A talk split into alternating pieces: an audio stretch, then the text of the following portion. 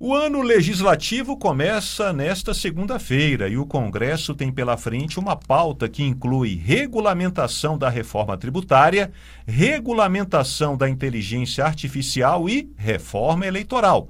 Para falar sobre a expectativa das votações em 2024, convidamos o senador Everton, do PDT do Maranhão e um dos vice-líderes do governo no Senado. Senador, muito bom dia.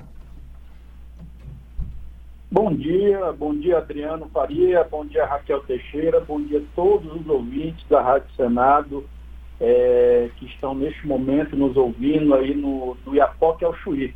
É, desejar a todos aí um excelente início de ano de trabalho legislativo e dizer que estamos aqui no Congresso sabendo, sabedores da nossa responsabilidade e da importância que tem os temas que agora foram citados. Pois é, senador. A regulamentação da reforma tributária, com pelo menos aí 70 itens, segundo aí os especialistas, vai ser a grande pauta do Senado agora em 2024?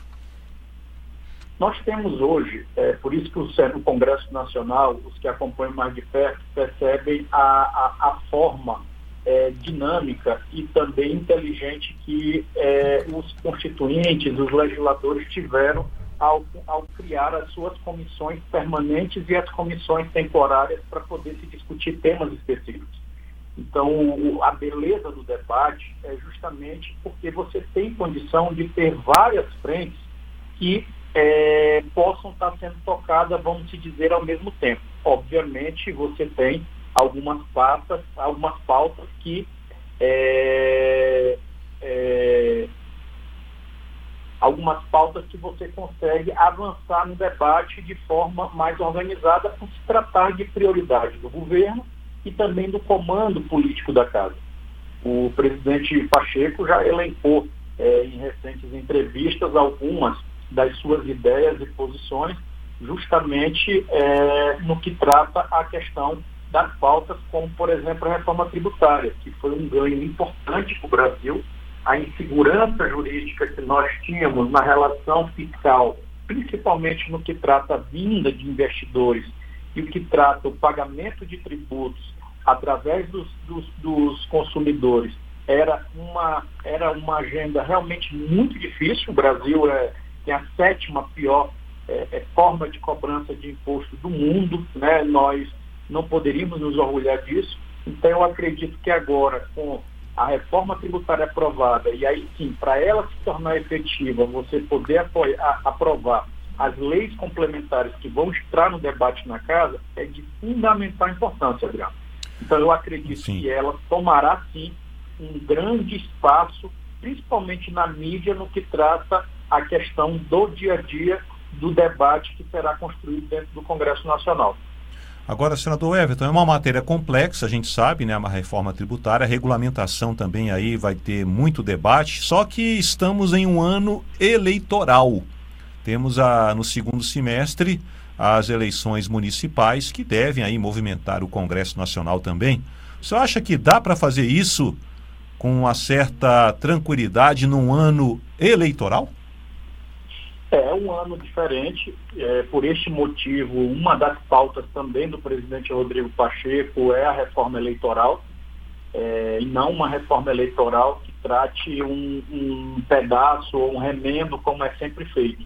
Ele pretende levar para o Congresso e se as duas casas toparem, pelo presidente Pacheco, se abre de verdade um debate sério, profundo, que vai tratar aí de tipo 2030 para frente, para não misturar a eleição nem de agora e nem de 26, justamente para a casa e os parlamentares não serem acusados de nenhum tipo de é, é, atividade ou nenhum tipo de ação que tentem se beneficiar. É uma reforma para o Estado brasileiro, uma reforma que você pense de verdade o futuro, mas há alguns questionamentos que o Pacheco tem feito que é preciso debater. Por exemplo, eleição de dois em dois anos. O Brasil aguenta? Todo ano você termina um ano útil, aí no outro já começa um ano eleitoral, segundo semestre praticamente comprometido.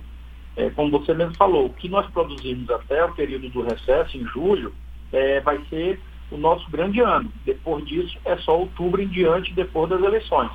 E, obviamente, os parlamentares estão todos voltados para suas bases por conta das eleições que definem mais ou menos seu mapa político para as suas eleições em 2026.